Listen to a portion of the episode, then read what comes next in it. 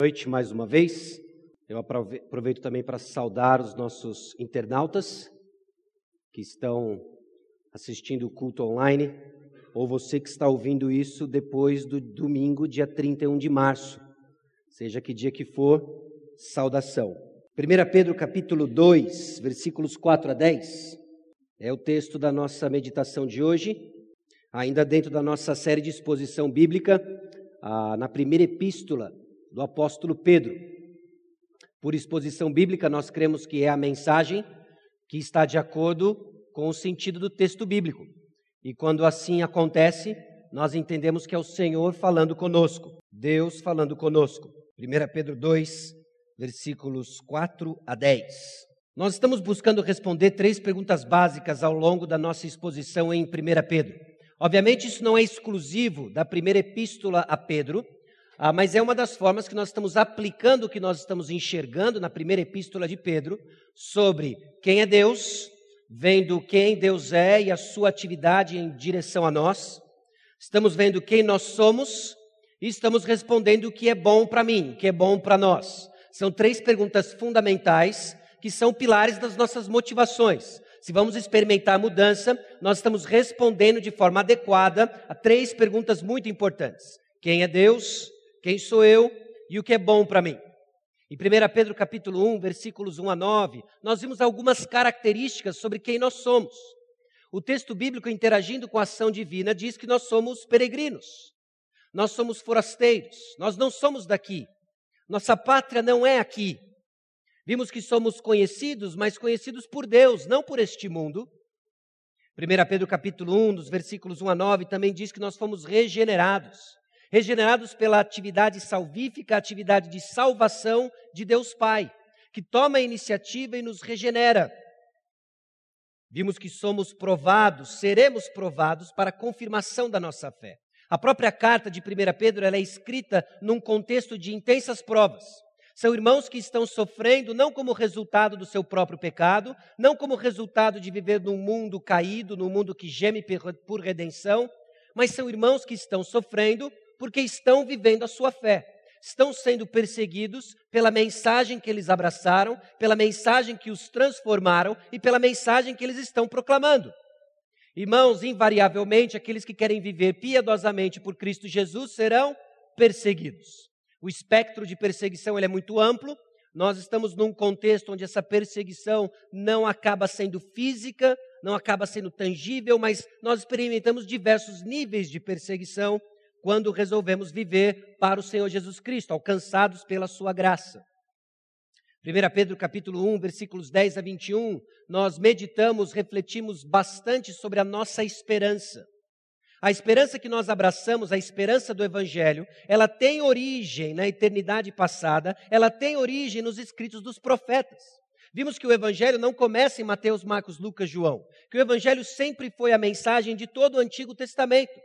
Profetas indagaram, profetas inquiriram sobre essa esperança, sobre aquele que haveria de vir, ainda que tateando, ainda que vendo ofuscado, o que nós hoje vemos com clareza mediante a revelação da palavra de Deus, Jesus Cristo.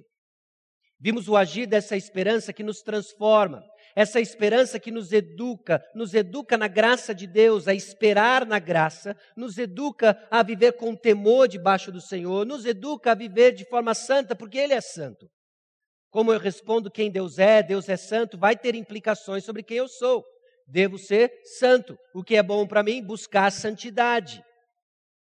Em 1 Pedro capítulo 1, versículos 22 até o capítulo 2, versículo 3, que era a passagem do nosso culto, o culto do domingo passado, vimos dois grandes imperativos, que era amar a Deus, amar uns aos outros intensamente, amar de todo o coração, não só amar uns aos outros, como desejar a palavra de Deus. E nós fazemos isso ah, obedecendo os dois mandamentos juntos. Não tem como desassociar uma vida de amor uns aos outros e de estudo bíblico. Não estamos desejando corretamente a palavra de Deus se estivermos alheios a uma comunidade de amor, se estivermos alheios a uma comunidade de amor fraternal, a saber, a igreja do Senhor Jesus Cristo apesar de todas as suas falhas. Inclusive, é por isso que o apóstolo Pedro nos diz para tirar de todos aqueles vícios que minam a união do corpo de Cristo. Em que ele lista no versículo 1 do capítulo 2 hipocrisia, invejas, toda sorte de maledicência, maldade, dolo. Cinco pecados cuja natureza comum é de desunião no corpo de Cristo. Somos chamados a tirar essas coisas e substituir por um desejo intenso do genuíno leite espiritual. Por quê? Porque fomos regenerados pelo Pai. Porque somos recém-nascidos espirituais. A passagem de hoje, em 1 Pedro capítulo 2, versículos 4 a 10, nos ajuda a focar um pouco mais na pergunta quem sou eu? Mas ela nos traz um aspecto diferente da resposta à pergunta sobre a nossa identidade. Da resposta à pergunta quem sou eu? O apóstolo Pedro nos leva a pensar nossa identidade não de uma forma individual, mas é como se ele invertesse a pergunta e dissesse: quem somos nós? De onde nós viemos? Para onde nós vamos?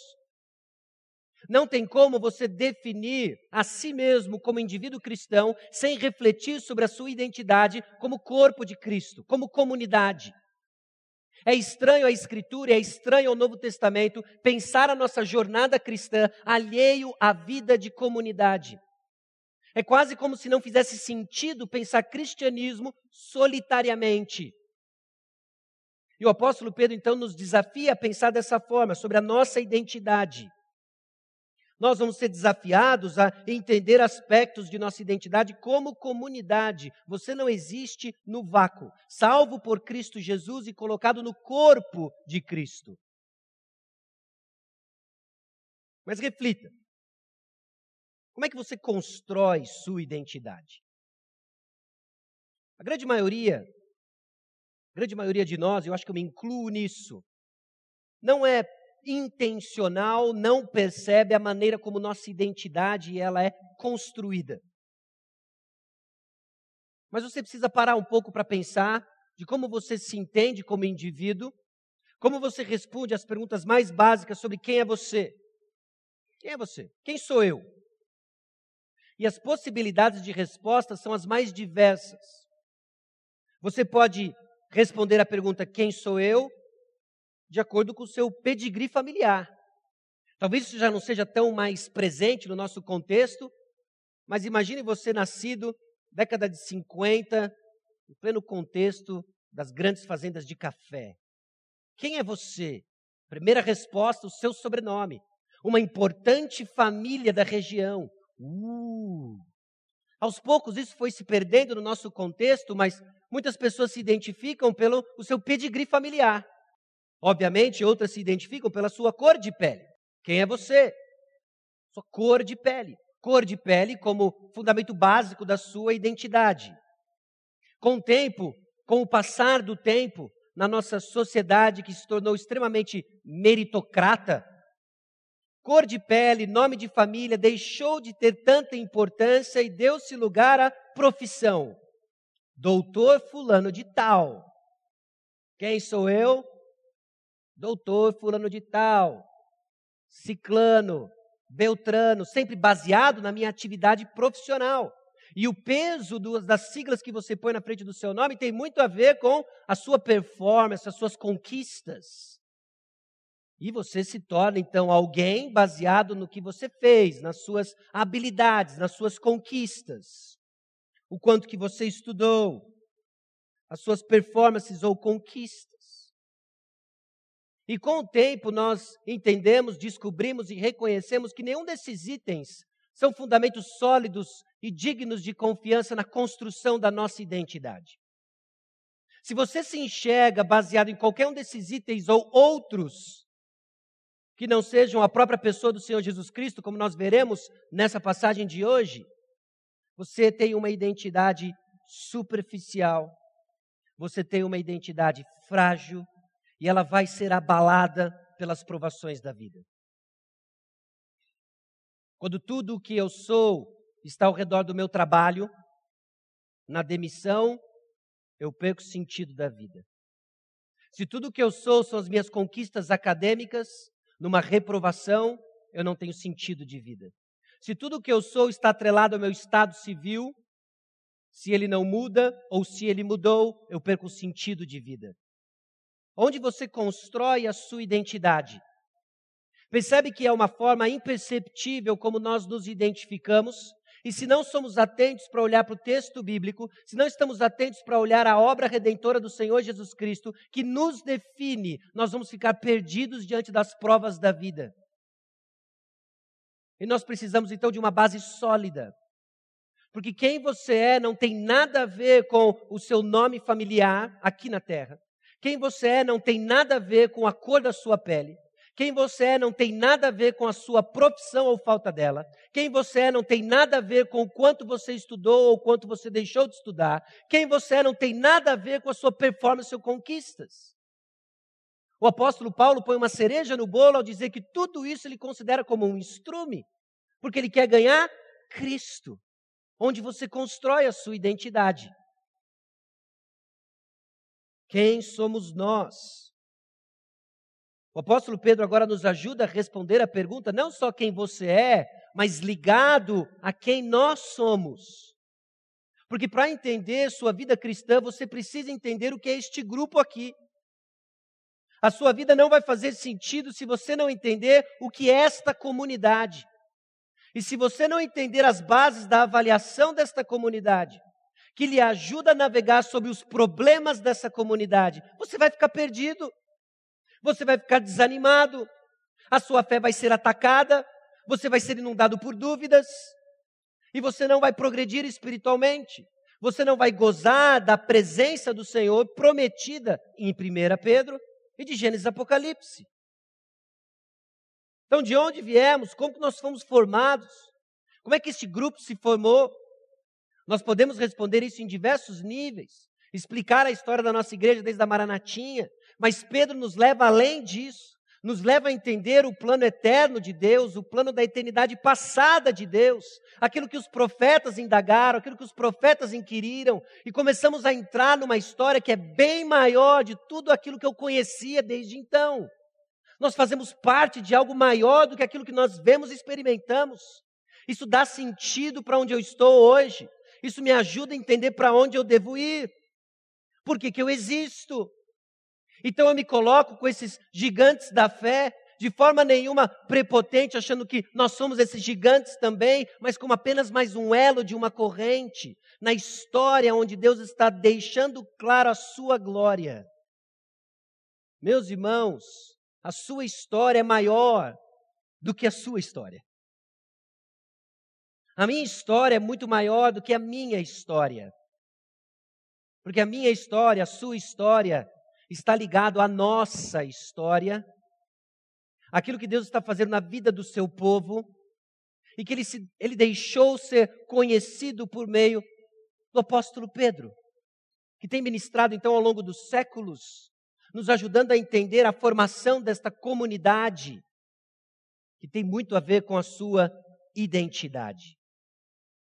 Essa pergunta, então, ela é muito importante. Vai determinar como você irá se chegar dentro da igreja, como você avalia o que acontece aqui dentro. E infelizmente ou felizmente, como você vai tratar pessoas, ou infelizmente, como você vai julgar pessoas. A maneira como você julga pessoas tem muito a ver com como você se percebe, a sua identidade.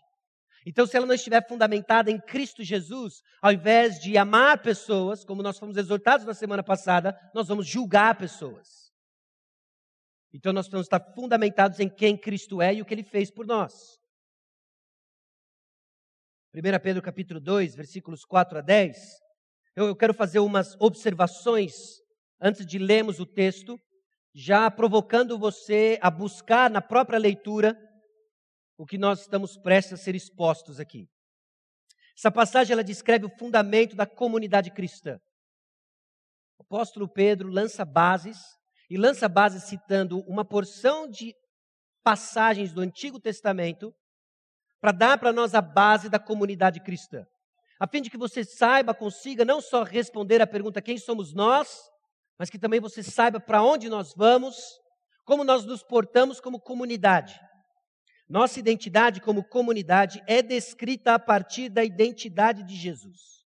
Isso é um tanto quanto óbvio, mas eu espero que você escute o óbvio em palavras diferentes, com frases diferentes, usando aqui o próprio apóstolo Pedro, para nos ajudar a expandir a ideia de que a nossa comunidade ela faz sentido, porque ela é alicerçada na identidade de Jesus.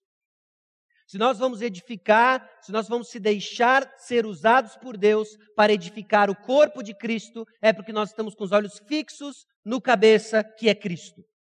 Se nós vamos trabalhar para edificar essa igreja como pedras vivas, pedra sobre pedra, é porque nós estamos fundamentados na pedra viva que é Cristo.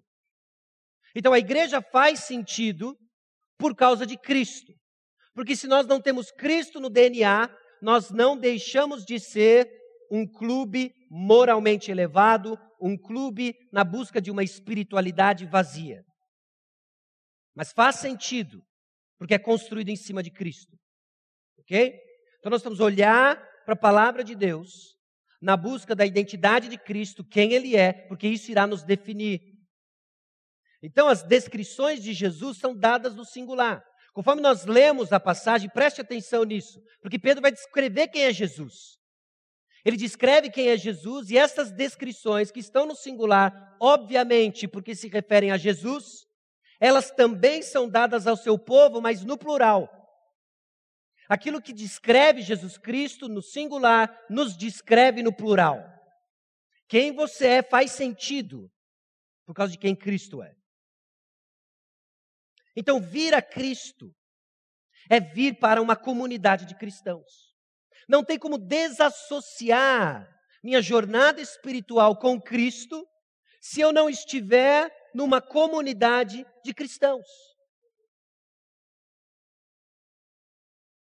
Sem entrar em detalhes, para aqueles que estavam hoje na Assembleia, nós vimos exatamente isso. A importância de fazermos parte do corpo de Cristo.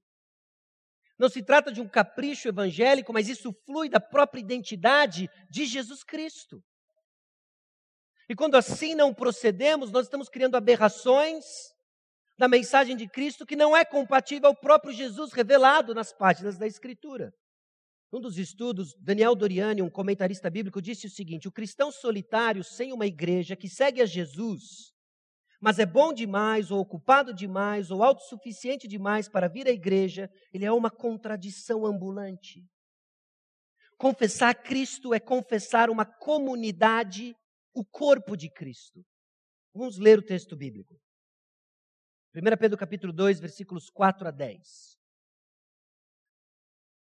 Chegando-vos para ele a pedra que vive, rejeitada sim pelos homens, mas para com Deus eleita e preciosa. Também vós mesmos, como pedras que vivem, sois edificados casa espiritual, para serdes sacerdócio santo, a fim de oferecerdes sacrifícios espirituais agradáveis a Deus, por intermédio de Jesus Cristo. Pois isso está na Escritura: Eis que ponho em Sião uma pedra angular, eleita e preciosa, e quem nela crer não será de modo algum envergonhado. Para vós outros, portanto, os que credes, é a preciosidade, mas para os descrentes, a pedra que os construtores rejeitaram, essa veio a ser a principal pedra angular, e pedra de tropeço, e rocha de ofensa. São estes os que tropeçam na palavra, sendo desobedientes para o que também foram postos. Vós, porém, sois raça eleita, sacerdócio real, nação santa, povo de propriedade exclusiva de Deus, a fim de proclamardes as virtudes daquele que vos chamou das trevas para a sua maravilhosa luz. Vós sim, que antes não erais povo, mas agora sois povo de Deus, que não tínhamos alcançado misericórdia, mas agora alcançaste misericórdia. Baixe sua cabeça, vamos orar mais uma vez. Senhor, aqui estamos como igreja, carentes da atuação do Teu Santo Espírito, para desvendar mais um aspecto de quem nós já somos em Jesus. Conceda-nos a graça, Deus, de vivermos o plano que o Senhor tem para a igreja. Numa vida cristã, ó Deus, sim, de compromissos individuais, mas que se manifestam numa vida de corpo, numa vida em comunidade. Ajuda-nos, Senhor, a entender a importância, a entender quão importante e urgente é essa realidade. Ciente, ó Deus, de que se o Senhor não agir, não cresceremos, não entenderemos, e dependendo, ó Deus, da atuação do Teu Santo Espírito, é que oramos de acordo com a Tua vontade, em nome de Jesus. Amém. A igreja como comunidade cristã, o texto que nós lemos aponta três grandes realidades sobre essa comunidade. Irmãos, a base de nossa identidade como igreja é Cristo Jesus. O que nós fazemos como igreja faz sentido por causa de quem Cristo é e o que ele fez por nós. Por causa de quem Cristo é, o que ele fez por nós e o que ele nos ensinou. Nada mais nos reúne, nada mais daria sentido a este grupo, a esta comunidade, senão Cristo Jesus. Daí a importância de proclamarmos dominicalmente o Senhor Jesus Cristo, de estudarmos sua vida, de louvarmos ao Senhor pela obra de salvação porque o que nos dá sentido como igreja, o que nos dá sentido como comunidade é o Senhor Jesus Cristo. Não se trata então de uma faixa social, não se trata de preferências, não se trata de quanto nós estudamos ou deixamos de estudar, nada, nada nos une, nada faz sentido se não for o Senhor Jesus Cristo. Somos pedras vivas porque o Senhor Jesus Cristo é pedra viva. Nós experimentamos o que experimentamos neste mundo porque Jesus Cristo, antes de tudo, foi rejeitado rejeitado pelos homens, aceito por Deus Pai, exultado por Ele, honrado por Ele. E o que nós vemos então na identidade do Senhor Jesus Cristo não é só a base da nossa confiança, não é só aquilo que nos dá sentido, mas de certo modo o nosso destino. O que nós devemos esperar e aguardar. A base de nossa identidade como igreja é Cristo. Em Cristo, então, nossa identidade como igreja nos difere do mundo. Há uma diferença, há uma diferença radical entre este grupo e esta comunidade, qualquer outra associação e qualquer outra comunidade que se propõe a viver junto que não seja ao redor do nome de Cristo. Há uma diferença básica, e essa diferença precisa ficar clara.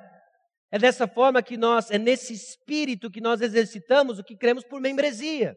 O que é membresia? Não é capricho, é apenas deixar claro e explícito quem está dentro e quem está fora. Não faz isso não faz de você um cristão, mas isso é externar aquilo que Cristo fez no seu coração. Em terceiro lugar, separados do mundo, nossa tarefa como igreja é a proclamação como expressão de adoração no mundo.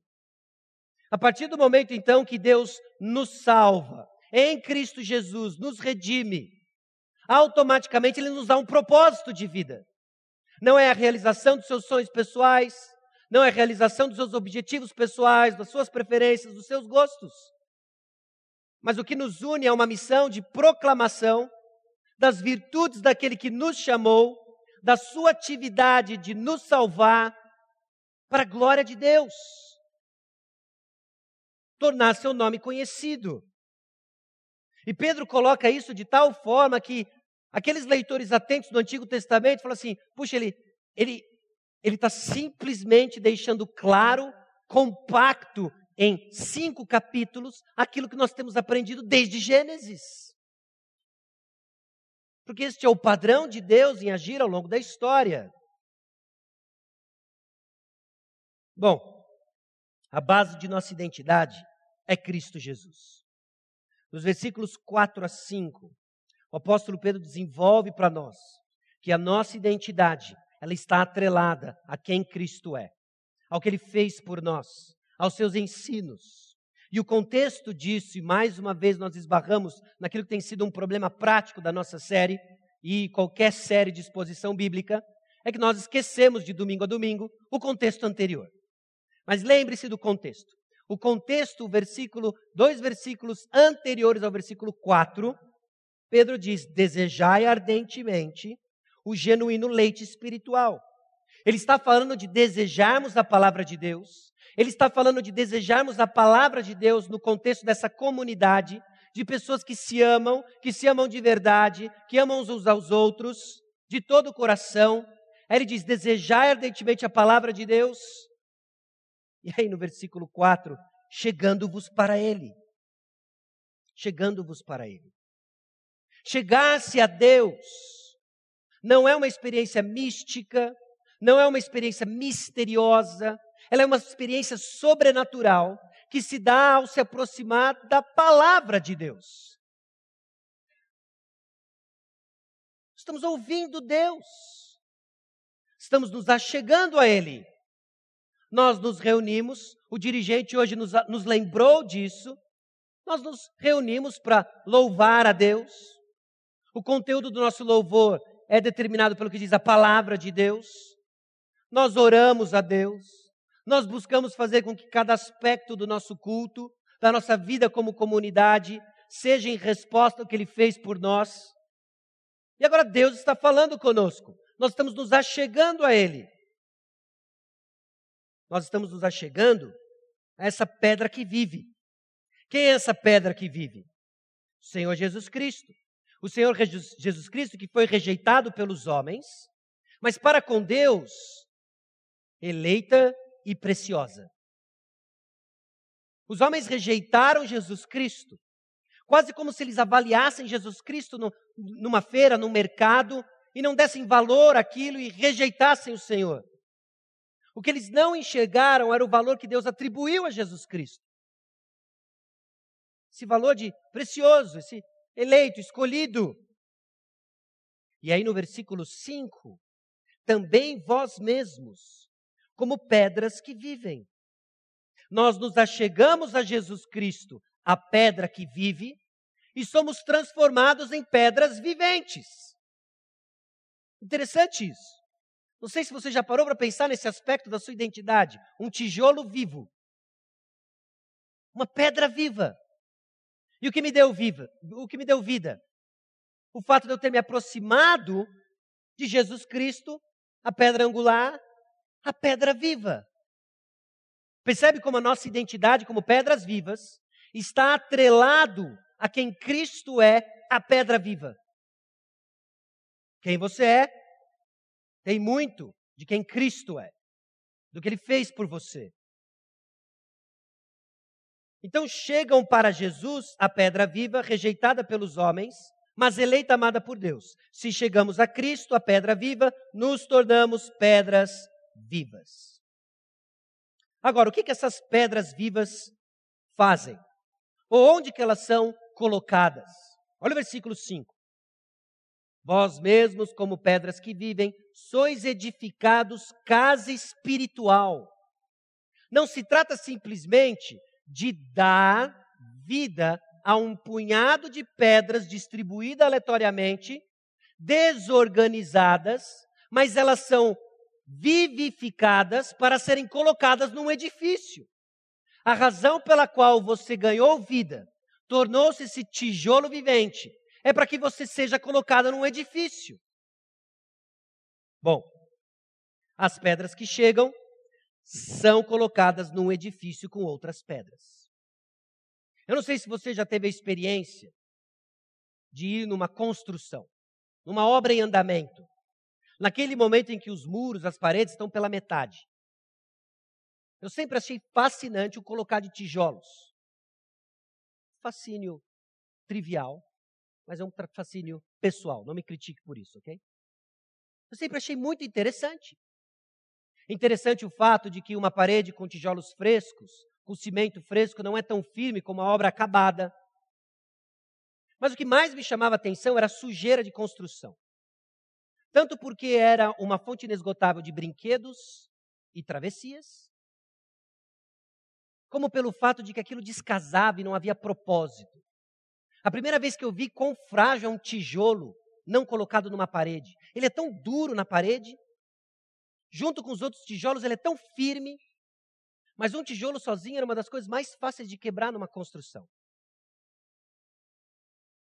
Você foi salvo como tijolo vivente para ser colocado num edifício.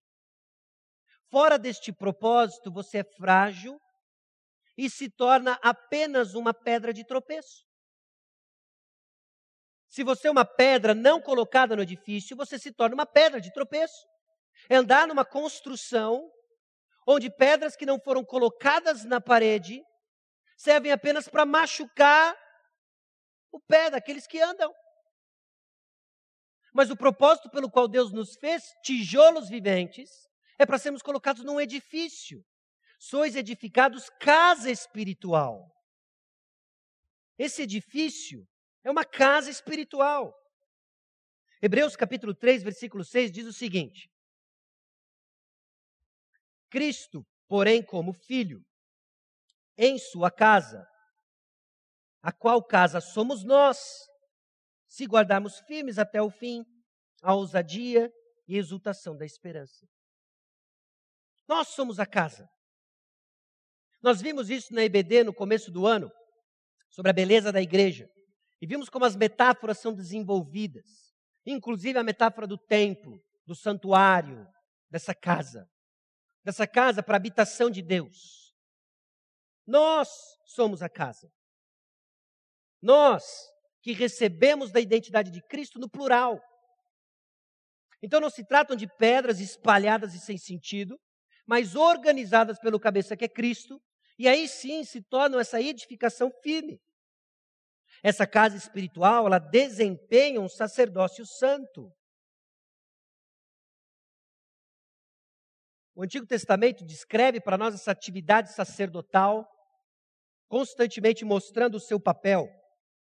E é interessante, irmãos, que quando nós olhamos para todos aqueles sistemas complexos, a atividade do sacerdote, as especificações dos sacrifícios, o desenrolar dos temas de uh, tabernáculo, que depois virou templo, a glória de Deus, como aquilo aponta para o Senhor Jesus Cristo. Cada um daqueles elementos aponta então para o Senhor Jesus Cristo. Cada um deles então revela para nós o Filho de Deus. E quando nós estamos com o Filho de Deus, aquilo expande o seu significado. Nós olhamos então num sentido diferente, como aqueles que detêm a revelação completa de Deus, porque nós temos a revelação completa de Deus. Nós temos a visão do plano concreto de Deus. Aquilo que os profetas indagaram, inquiriram e que os anjos, de acordo com o versículo 12, anelavam para escutar, nós temos em nossas mãos. Este projeto que às vezes nós desdenhamos, é o projeto de Deus para as pedras vivas. Este projeto que muitas vezes nós não damos importância, Jesus Cristo derramou seu sangue por ele. Este projeto que por vezes nos dá nos nervos, Jesus Cristo viveu por ele, cumpriu a lei por ele. Essa é a igreja do Senhor Jesus Cristo. Então, quando nós olhamos para os versículos 4 e 5, nós vemos que Deus está edificando a sua igreja por meio da palavra, esse chegando-vos para Ele, ligado ao desejar ardentemente, que traz pedras vivas à pedra viva Jesus Cristo, onde a verdadeira adoração acontece. Esse sacerdócio santo que oferece sacrifícios espirituais agradáveis a Deus. Meus irmãos, a nossa adoração só é aceita porque nós estamos no santuário de Deus, e isso é feito por intermédio de Jesus Cristo. Não é então a nossa performance, não é a nossa excelência. É humilhante pensar que Deus não, não se impressiona com a nossa retórica, não se impressiona com a nossa afinação, não se impressiona com a nossa habilidade. Por várias razões. Ele que deu todas, ele é muito mais competente. Se fosse uma, se fosse uma audição, ele seria bem mais competente. Mas onde ele olha, onde ele busca? Corações. Corações. É óbvio que um coração que entende o que Cristo Jesus fez vai buscar e responder com excelência, mas não é excelência em si, é por intermédio de Jesus Cristo. Irmãos, se não é Jesus Cristo, nosso mediador, não sobe um refrão dos nossos cânticos para Ele. Se não é Jesus Cristo como nosso mediador, não tem nada que nós podemos fazer aqui, nova rede ministerial, rede ministerial antiga, rede ministerial turbo, nada. Mas é porque Ele é o nosso mediador, que faz sentido buscarmos afinação, que faz sentido buscarmos a excelência, que faz sentido buscarmos melhores maneiras de nos organizarmos para a edificação do corpo. Irmãos, nós fomos posicionados então de acordo com aquilo que o apóstolo Pedro desenvolve como sacerdócio santo, como esse sacerdócio real que ele vai dizer no versículo 9. Aquilo que Apocalipse capítulo 5, versículos 7 a 10 reflete e diz assim: Veio, pois, e tomou o livro da mão direita daquele que estava sentado no trono. E quando tomou o livro, os quatro seres viventes e os vinte e quatro anciãos prostraram-se diante do cordeiro, tendo cada um deles uma harpa e taças de ouro cheias de incenso, que são as orações dos santos. E entoavam um novo cântico, dizendo: Digno és de tomar o livro e de abrir-lhe os selos, porque foste morto, e com teu sangue compraste para Deus os que procedem de toda tribo, língua, povo e nação. E para o nosso Deus os constituíste reino e sacerdotes, e reinarão sobre a terra. Ele está comprando tijolos de tudo quanto é tipo. Num lindo mosaico multifacetado. Esses, essas pedras vivas vão expressar a glória de Deus.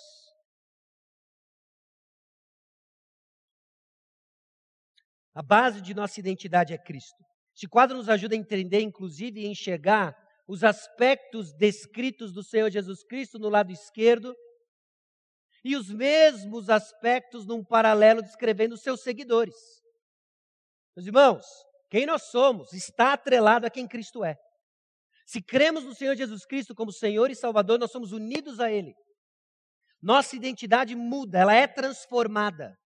Nos dá então sentido, nos dá então direção. Quem é você? Está ligado a quem nós somos e está ligado a quem Cristo é. Jesus Cristo é a pedra viva. 1 Pedro capítulo 2, versículo 5, nós somos pedras vivas. Jesus Cristo rejeitado pelos homens. Ah, este público, o público original de Pedro, ouvindo que o próprio Senhor foi rejeitado pelos homens. Nós que somos forasteiros e peregrinos, nós estamos em casa com Ele. Aos olhos de Deus, Jesus Cristo é descrito como escolhido e eleito, aos olhos de Deus, escolhidos e eleitos, no versículo 9 do capítulo 2. Aos olhos de Deus, precioso e honrado. Aos olhos de Deus, no versículo 9, realeza, e no versículo 11, amados. Quem você é está ligado a quem Cristo é e o que ele fez por você. Então, neste, nesta confusão aí fora, em que pessoas buscam a sua identidade em conquistas, status, dinheiro, afirmações, afirmações superficiais de amor, o que nós temos são declarações profundas de um amor eterno vindas daquele que morreu por nós. Onde mais nós vamos encontrar significado, se não em Cristo Jesus? Bom, as implicações disso, a palavra de Deus está formando o seu povo. Meus irmãos, domingo após domingo, grupo após a grupo, aconselhamento após aconselhamento, papos informais após papos informais, Deus está criando o seu povo e ele faz assim por meio da sua palavra. A atividade criativa da palavra de Deus é que nos dá sentido, nos dá forma. O chamado individual de salvação nos coloca dentro de uma comunidade, santuário da presença de Deus. Não tem como você desfrutar de tudo aquilo que Deus é, de tudo aquilo que Ele fez por você, se você não estiver na presença de Deus. E onde está a presença de Deus? Note que eu vou fazer uma distinção aqui. Ele é onipresente, mas a presença abençoadora de Deus, na qual ele descreve estar com o seu povo, hoje para nós, Igreja Batista Maranata, é aqui. Quando nos reunimos e desfrutamos então da presença de Deus. Na presença de Deus, adoramos ao Senhor num estilo de vida diferente em todos os aspectos. E é aí que nós vemos que a adoração transcende louvor. Envolve, obviamente, louvor, mas adoração é mais do que louvor. Digo que nós estamos participando agora, é uma atividade de adoração a Deus, quando nós ouvimos o que Ele tem a nos dizer. Adoramos a Deus no estilo de vida diferente que Pedro constantemente nos chama e nos exorta a viver de que a nossa moral, de que o nosso comportamento, ele é progressivamente transformado. De novo, por quê? Por causa de quem Cristo é. Sede santos porque eu sou santo.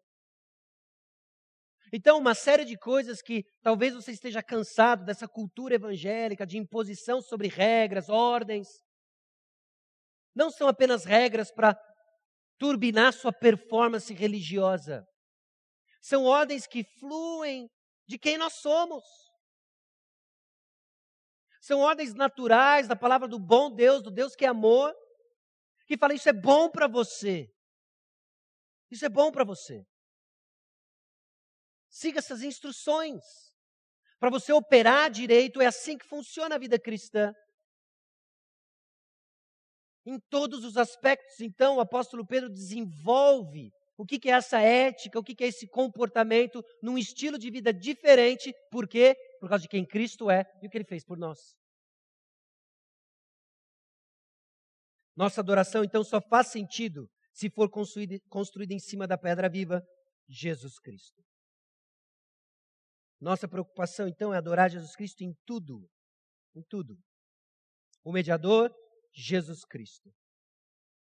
E nós vamos ver como que a palavra de Deus, inclusive, adiante, quando chegarmos no versículo 9, ensina esses padrões para pensarmos o que é esse mediador, o que ele está fazendo por nós, o que ele fez por nós. Nossa identidade, meus irmãos, é diferente do mundo. Quando reconhecemos o Senhor Jesus Cristo, como recebemos essa pedra angular, essa pedra viva que os homens rejeitaram, isso é um divisor de águas. Isso é um divisor de águas. Nossa identidade é construída na palavra, pois isso está na Escritura, diz Pedro. Ele não está elocubrando nada de novo. Ele está construído em terreno conhecido. Ele está usando as peças que já foram colocadas pelos profetas que já foram colocadas por homens de Deus, na palavra de Deus, e agora ele está mostrando que isso aí somos nós. E é curioso quando você para e pensa de que ele está escrevendo para um, um bando de gente dispersa, forasteiros, a grande maioria gentios, ou seja, pessoas que não estavam ou não tinham um, uma educação, uma formação no Antigo Testamento. E aí Pedro começa a citar ele cita Isaías, ele cita os Salmos, ele cita porções diferentes do profeta Isaías, como se fosse assim, ó. Esses caras têm o Google. Eles não têm o Google. Eles sequer têm uma cópia física da Bíblia ou do Antigo Testamento em casa. E aí nos faz perguntar. Ele fala com tanta naturalidade, pois isso está na Escritura. Bum, bum, bum. Ah, como é que eu sei? Para vós outros, tarará, pedra, e tarará, e ele ecoa a porção de Oséias, ele ecoa a porção de Êxodo 19. E o povo de Deus fica ouvindo tudo aquilo. Eu me arrisco a dizer que, inclusive, muitos deles eram familiarizados com essas passagens, porque desejar ardentemente o genuíno leite espiritual. Como que os leitores sabiam da palavra? O que queremos conhecer nós vamos conhecer bem. O que a nossa caminhada começa a nos mostrar é que, por trás da nossa timidez seletiva, por trás de nosso desconhecimento da palavra, existem tesouros equivocados. Porque aquilo que é precioso para você, você conhece muito bem. Conhecemos tantas coisas fúteis e triviais talvez na esperança de ganhar algum entretenimento, talvez no interesse de ganhar algum prazer, conforto, mas não somos tão familiarizados com a palavra, porque não é lá que está o nosso tesouro. Pedro cita então a Escritura, sem nenhum software bíblico, sem nenhum Google, na expectativa de que muitos vão entender o que ele está falando, porque ali tem uma comunidade que deseja ardentemente a palavra de Deus. Irmãos, é preocupante, deve ser preocupante para cada um de nós, que depois de muito tempo de vida na igreja, desconhece a palavra de Deus, desconhece a palavra de Deus ou busca vivê-la fora do, da comunidade da igreja de Cristo. Essas são verdades que o apóstolo Pedro declara do seu coração, vindo do Senhor, nos exortando, exortando dizendo simplesmente que o seu conhecimento vai estar ligado ao seu interesse e tesouro.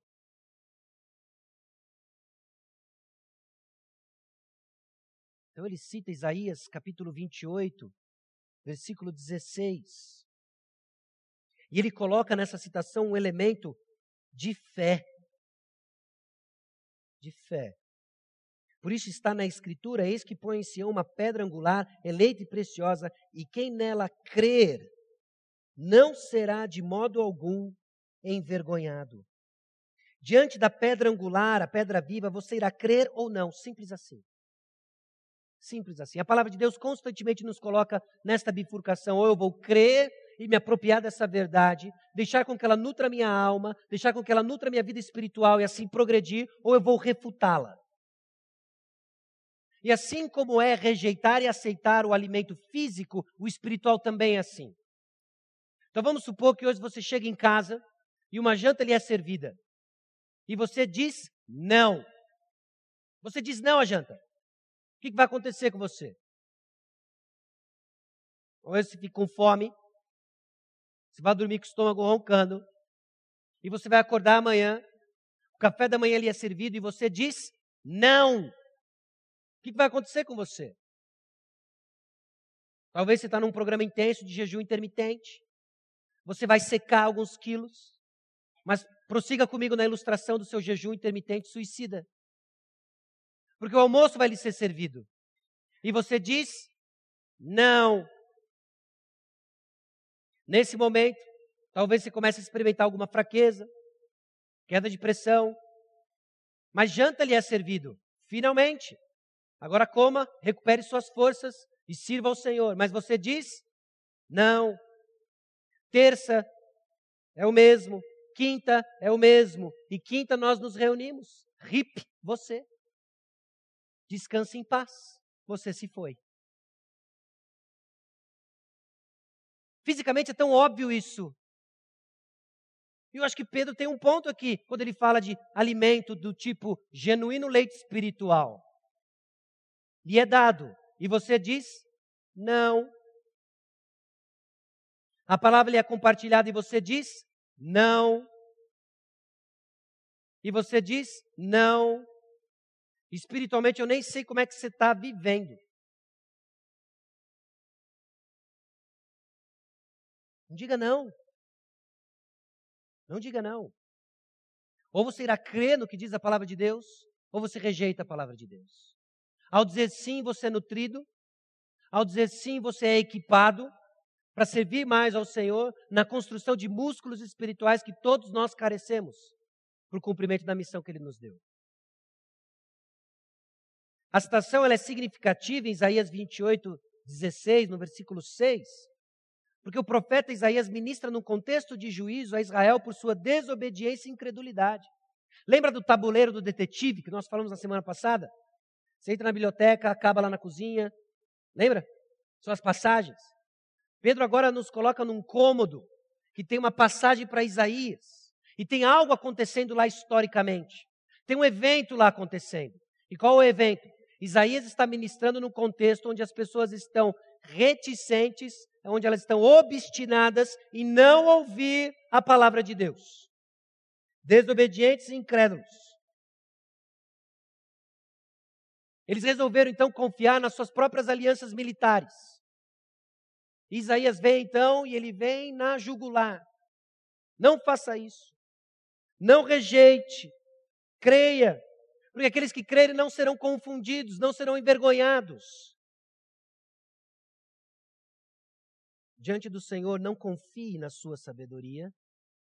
Diante do Senhor, não confie na sua performance. Confie no Senhor. Meus irmãos, é extremamente necessário desarmarmos diante do Senhor. Abrimos os ouvidos para ouvir o que Ele tem a nos dizer. Não diga não. Não confie na sua sabedoria. Porque em nossa arrogância nós sabemos o que é melhor. Nós sabemos o que eu preciso. Escute o que Deus está falando. Não resista. Aqueles que confiam no Senhor irão escapar do juízo. Tão simples quanto isso. Ou você crê, ou você não crê.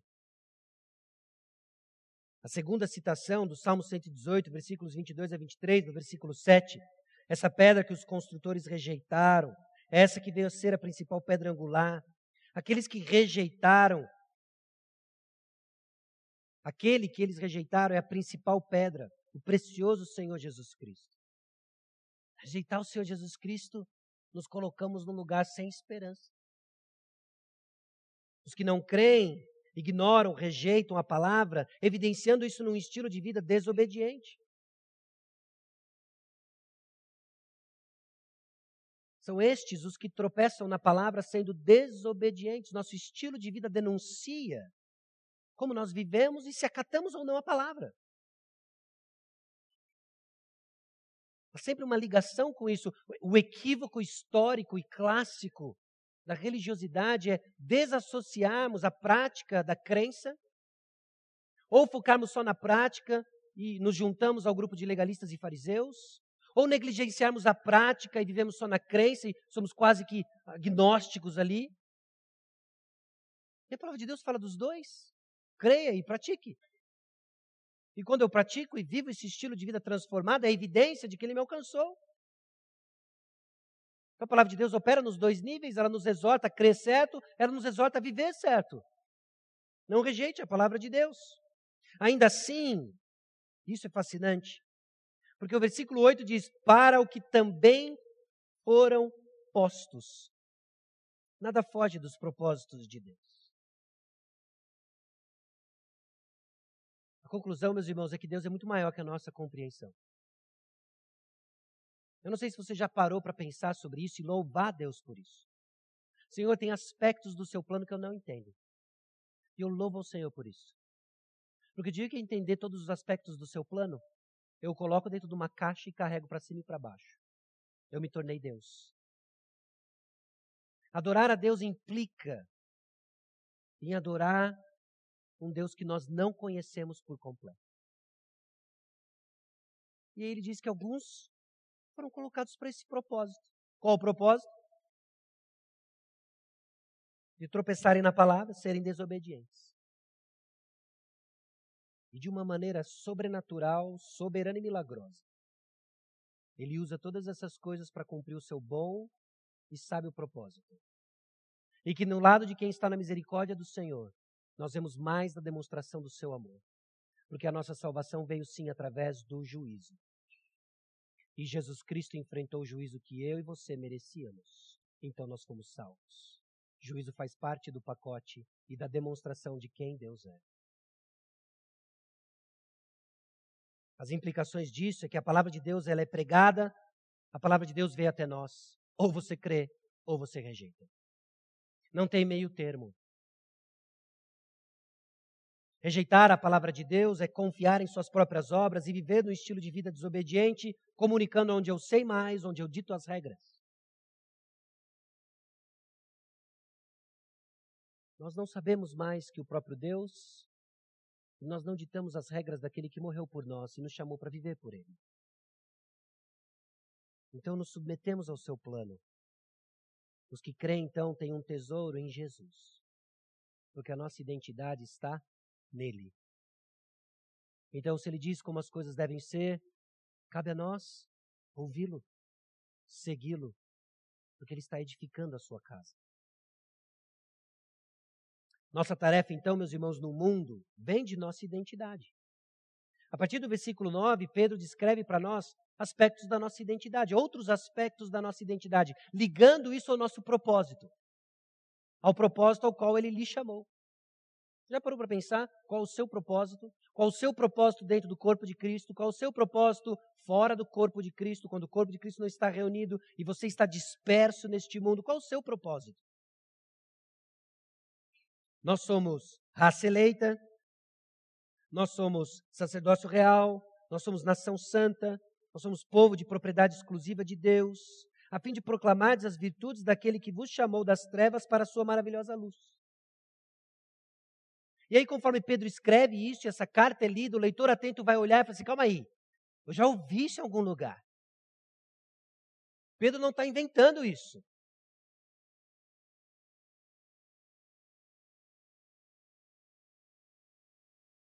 Retaliação familiar, irmãos. Cadê? E eles estão ouvindo isso, eles estão ouvindo termos, eles estão ouvindo expressões. Ele chegou à conclusão: eu já ouvi isso em algum lugar. Eu já ouvi isso em algum lugar. E é onde nós vamos? Nós vamos para Êxodo capítulo 19. Os propósitos eternos de Deus em ter um povo exclusivo seu. Isso não é novidade. Êxodo capítulo 19. Essa passagem é preciosa porque ela nos ajuda a apreciar o que nós temos em Cristo Jesus. Porque muitas vezes, quando nós falamos, ah, nós temos um mediador, ah, nós temos alguém que ah, intercede por nós, e aquilo passa desapercebido porque nós não compreendemos o que está por trás disso. E como Deus constrói isso ao longo da história, nos ajudando a pensar a obra do Senhor Jesus Cristo, nos ajudando a apreciar o Senhor Jesus Cristo. Êxodo capítulo 19 é um, é um capítulo importantíssimo no desenrolar da narrativa de Êxodo. Se você lembra da história, é alguns meses depois de saírem do Egito. Eles chegam agora no Monte Sinai. E no Monte Sinai é o sinal que o Senhor tinha dado para Moisés de que ele havia escolhido Moisés para tirar o povo. Quando Moisés pede um sinal, ele fala o seguinte: ó, nós vamos nos encontrar aqui no monte, e você vai me adorar aqui no monte, como um sinal de que eu enviei você. Bom, agora Moisés está vindo com aquele povo, aqueles milhões de pessoas, chegam no Monte Sinai e Moisés sobe ao monte, versículo 3. Subiu Moisés a Deus, e do monte o Senhor o chamou e lhe disse: Assim falarás à casa de Jacó e anunciarás aos filhos de Israel. Qual é a atividade que Moisés está fazendo? Moisés está subindo na presença do Senhor, ele está ouvindo a palavra de Deus e ele volta para o povo de Deus para anunciar a palavra de Deus. Essa é a atividade de Moisés. Moisés, como esse mediador, ele tem o papel de levar comunicar até Deus e trazer a palavra de Deus ao povo de Deus. É isso que Moisés está fazendo. E ele sobe para o monte. Tendes visto o que fiz aos egípcios, como vos levei sobre as asas de águia e vos cheguei a mim. Agora, pois, se diligentemente ouvides a minha voz e guardardes a minha aliança, então sereis a minha propriedade peculiar entre todos os povos, porque toda a terra é minha. Vós me sereis reino de sacerdotes e nação santa. São estas as palavras que falarás aos filhos de Israel. Qual é o objetivo de Deus aqui? Deus está separando este povo para ser propriedade exclusiva dele, exclusiva porque ele tirou este povo do Egito, foi ele que tirou e resgatou o povo do Egito, agora esse povo é meu. E eu vou fazer deste povo meu. Ele vai ser então o reino de sacerdote, ele vai ser uma nação santa. É daqui que Pedro tira essas ideias. É daqui que Pedro constrói para nós a compreensão do que Deus está fazendo no nosso meio. Ele nos comprou, ele nos resgatou, e agora ele está dizendo: vocês são meus. Vocês são meus por um propósito particular. Deixa eu lembrar vocês quem vocês são. Você não existe para viver os seus sonhos. Você não existe. Puxa, mas isso parece tão. Nossa, Deus é tão. né? A melhor coisa que pode acontecer para você é ser povo de Deus é desfrutar de tudo aquilo que ele preparou para os seus. Então ele diz, num zelo, num ciúme santo: vocês são meus, eu não vou dividir com ninguém. Então ele sai para disciplinar os seus. Por que, que ele disciplina os seus? Porque quando ele nos vê, quando ele nos vê enamorados com falsos deuses, ele fala: Isso vai ser mal para você. Seus ídolos vão te decepcionar, eles vão te trair, eles não vão entregar o que eles prometem. Então eu saio para resgate essa é a disciplina do Senhor para a santidade e nos aparta daquilo que nós amamos. Esse processo dói, mas porque Ele faz? Porque Ele ama. Porque Ele limpa os seus. Porque Ele tem um compromisso de amor leal suficiente para manter este relacionamento. Porque se depender de mim, porque se depender de você, nós já estamos largados na sarjeta, prostituídos com os nossos ídolos. Mas Ele nos ama. Então Ele sai ao nosso encontro ele insiste, ele nos limpa, ele não desiste. Este amor leal sai ao encontro do povo de Deus, movido apenas pela misericórdia de Deus, nada mais do que isso. Então nós nos curvamos e dizemos: Eu estou aqui, cansado e quebrado. Cansado, quebrado, traído, E Jesus, então, com a sua doce voz, nos chama: vem. Vocês que estão cansados, sobrecarregados e oprimidos. Oprimidos de tentar e não conseguir, decepcionados com os ídolos que nós abraçamos. Agora ele diz: vem. Esse mediador, então, que leva mensagem do povo para Deus e traz a mensagem de Deus para o povo. É aquele que purifica o povo de Deus, no versículo 9. Eis que virei a ti numa nuvem escura, para que o povo ouça quando eu falar contigo e para que também creiam sempre em ti. Porque Moisés tinha anunciado as palavras do seu povo, essa é a atividade dele como mediador. Disse também o Senhor a Moisés: Vai ao povo e purifica hoje e amanhã, lavem eles as suas vestes. Essa é a atividade de Moisés. Como mediador, ele faz duas coisas aqui em Êxodo 19. Ele anuncia a palavra de Deus para nós e ele purifica o povo. Então, quando Pedro fala que nós somos essa nação santa, esse sacerdócio real, que nos evoca a atividade de um mediador, e esse mediador nós sabemos quem é o Senhor Jesus Cristo, sabe o que ele faz por nós? Ele fala conosco e ele nos purifica. E a figura que continua, toda esse, essa, essa imagem aqui, é assustadora, porque você tem um povo amedrontado no topo, da, na, no, no pé da montanha, e você tem Deus falando com esses trovões, a sua santidade, o povo amedrontado, e Deus avisando: não suba, porque se você subir, você morre. Há uma separação, nós não podemos estar com Deus. Mas Moisés, esse mediador, ele sobe, ele desce, ele sobe, ele desce, ele purifica o povo. Ele é o nosso mediador que torna, ele é o mediador que torna possível o relacionamento do povo de Israel com Deus. E aí nós vemos isso sendo desenvolvido ao longo de toda a narrativa bíblica e aplicado a nós. E nós não temos mais Moisés, nós temos Jesus Cristo. E nós não temos mais a lei mosaica, nós temos uma nova aliança, nós temos a lei do Senhor, nós temos a palavra de Deus. E o que ele faz? Ele continua falando conosco, ele fala conosco no seu santuário, a igreja. E ele nos purifica de todo o pecado, esse é o nosso mediador. Porque senão nós ficamos no pé da montanha, amedrontados e longe de Deus, mas ele veio. Nós somos propriedade dele. A nossa confiança então não está no que eu trago, não está no quanto eu sei, não está nas minhas obras, não está na minha exaustão ministerial. A minha confiança está em Jesus Cristo. É por intermédio dele que a nossa adoração é aceita e é por intermédio dele que nós fazemos sentido como igreja. Quem nós somos? Raça eleita, sacerdócio real, nação santa, povo de propriedade exclusiva de Deus. E qual é o nosso propósito? Assim como em Êxodo, que Deus tinha o desejo de se fazer conhecido em todas as nações por meio de um povo que lhe obedeceria, e esse povo falhou. Deus tem uma tarefa para nós, meus irmãos. E a tarefa é explícita, a fim de proclamardes as virtudes daquele que vos chamou das trevas para a sua maravilhosa luz. É isso. Nós existimos para isso. Nós somos essa embaixada, esse quartel-general que proclama o nome do Senhor Jesus Cristo. A única coisa que nenhuma outra associação, organização, comunidade pode fazer e vai fazer é proclamar o nome do Senhor Jesus Cristo. O que nos torna único, o que nos torna diferentes, é porque nós proclamamos o nome do Senhor Jesus Cristo esse edifício para habitação de Deus, pedras vivas que juntas são firmes, para habitação do Espírito de Deus, agora já pensando em Efésios capítulo 2, versículos 19 a 22, é que nos faz sentido, é que nos dá propósito.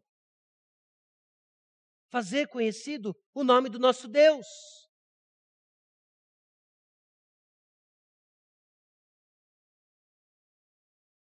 Vos chamou das trevas para a sua maravilhosa luz. Meus irmãos, isso não é outra coisa senão conversão.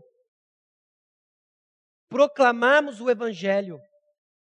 Convertidos pelo Evangelho, nos colocamos numa comunidade que tem uma única missão. E cada um recebe do próprio Espírito Santo um dom ou dons que, colocado em exercício no corpo de Cristo, coopera para a tarefa dada ao corpo de Cristo, a essa nação, a esse sacerdócio real, a essa propriedade exclusiva de Deus, proclamar as virtudes daquele que nos chamou.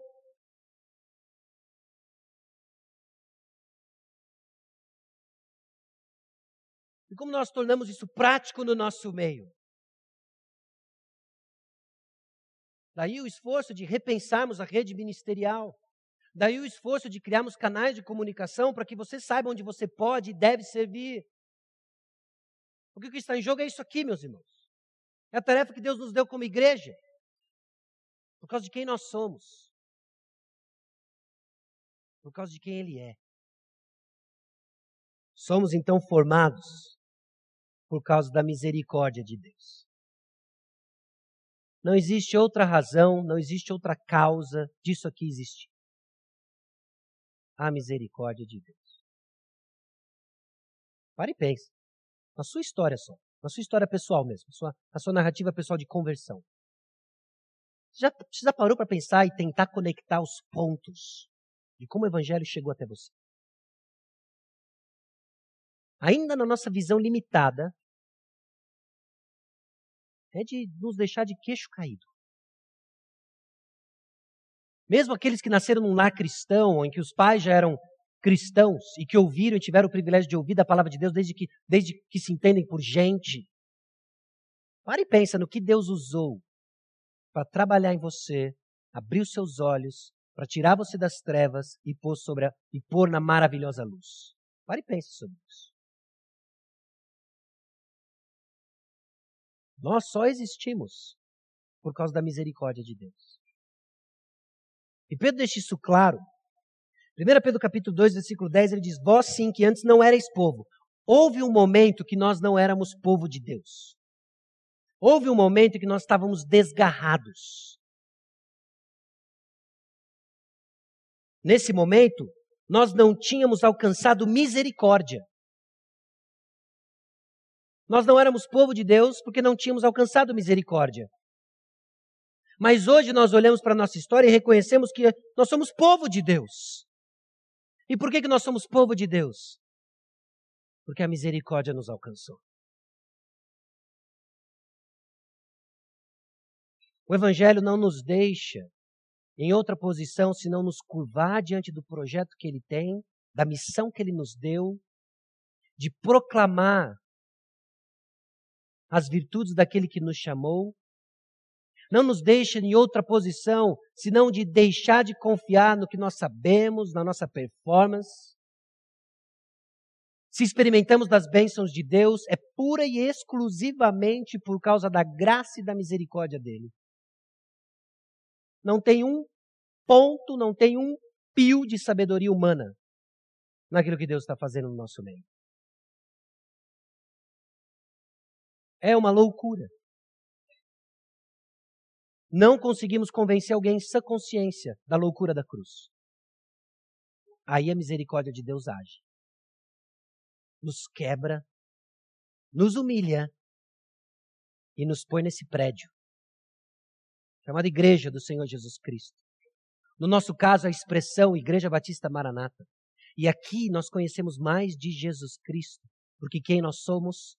Nós somos povo de Deus. E como povo, andamos com o povo de Deus. As implicações disso, recebemos a palavra de Deus como resultado da misericórdia de Deus sobre nós, só por causa disso. Foi porque Deus demonstrou sua misericórdia de que um dia, numa escola bíblica dominical, ainda na primeira igreja batista de Atibaia, eu ouvi o testemunho da professora Carmen Dolores no meio da aula sobre o tabernáculo, em que eu não estava entendendo bulhufas nenhuma, elas parou para contar sua história, citou um ou dois versículos bíblicos, e de joelhos eu entendi que não era eu, não era o quão sincero eu estava, não era quão religioso eu era, mas por causa da misericórdia de Deus. Qual é a sua história? Talvez você não tenha uma história para contar porque você ainda não é povo de Deus. Mas hoje a misericórdia do Senhor te alcançou. Porque hoje o Senhor Jesus Cristo se manifestou. E Ele está dizendo para você, desgarrado do seu povo, vem. Não resista, venha, creia no Senhor Jesus Cristo e tenha vida eterna. Arrependa-se dos seus pecados e venha. A palavra cria então em nós uma nova identidade, somos redimidos por Jesus para viver por Ele. E viver por Jesus não é uma empolgação gospel, banal e fútil. Viver por Jesus é proclamar suas virtudes em tudo o que fazemos, numa adoração ligada à nossa missão de tornar o nome de Deus conhecido. É viver para a glória dele. Baixe sua cabeça, vamos orar. Senhor nosso Deus e Pai, aqui chegamos diante do Senhor e diante da tua palavra. Continue a falar conosco. Que em cada reunião durante a semana, que cada reunião de pequeno grupo, cada reunião dos agrupes, sejamos lembrados, ó Deus, daquilo que nos faz igreja. Sejamos lembrados de quem o Senhor é, do que o Senhor fez por nós, do que é bom para nós. Que em cada interação, ó Deus, que tenhamos com nossos irmãos, que têm a mesma missão, sejamos sábios, sejamos tomados de amor, de foco, para focar na missão. São tantas distrações, ó Deus, quando nos perdemos em nossas preferências, quando nos perdemos em nossas frustrações, em nossos desgostos, no pecado que cometemos uns contra os outros. Mas pela mesma misericórdia que nos alcançou, capacita-nos, Senhor, a manter os olhos fixos em Cristo Jesus. Que o pecado do próximo não seja maior do que o vislumbre que temos do Senhor. Que aquilo que passamos e experimentamos como comunidade não seja um ruído para nos tirar os olhos daquilo que o Senhor nos chamou para fazer. Que seja, ó Deus, as dificuldades ministeriais, que seja, ó Deus, escassez de recursos, o que for que seja, Senhor, tenha misericórdia de nós e não nos deixe tirar os olhos do Senhor. E clamo a Deus por aqueles que hoje estão aqui presentes que ainda não são povo de Deus. Que eles não encontrem descanso enquanto não reconhecerem que o descanso está no Senhor. E assim terem suas vidas transformadas para honra e glória, Deus, do teu nome. Em nome de Jesus. Amém.